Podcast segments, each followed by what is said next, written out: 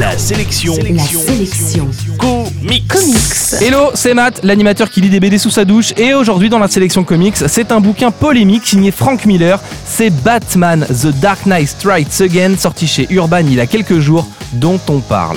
En 1986, Frank Miller révolutionne Batman avec son livre The Dark Knight Strikes Back, un comics dans lequel un Batman vieillissant reprenait du service pour mener une révolution populaire contre une société au bord du gouffre. Cette œuvre majeure est souvent citée comme fondatrice des comics modernes, au même titre que Watchmen d'Alan Moore, sorti la même année. 25 ans plus tard, Frank Miller reprenait les mêmes éléments de son œuvre maîtresse et lui offrait une suite qui sera loin de recevoir les éloges de son aîné, c'est rien de le dire. Frank Miller implique ici la majeure partie des super-héros d'essai et on retrouve des versions vieillissantes de nombreux héros. J'avoue que le Captain Marvel en collant avec ses lunettes de lecture m'a plutôt fait marrer. Batman est ici confronté à un Superman manipulé qui est le défenseur d'un système qui ne tient que par la peur et doit trouver une solution pour se débarrasser de cet ennemi surpuissant.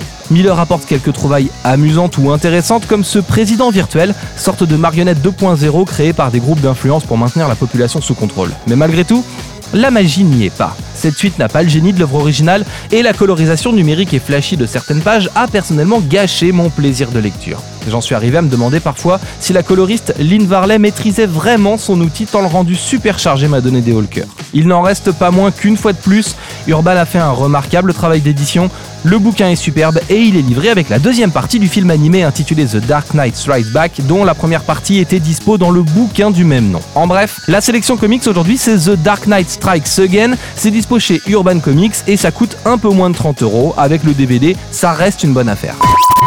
La sélection comics, c'est votre nouveau rendez-vous quotidien avec les comics.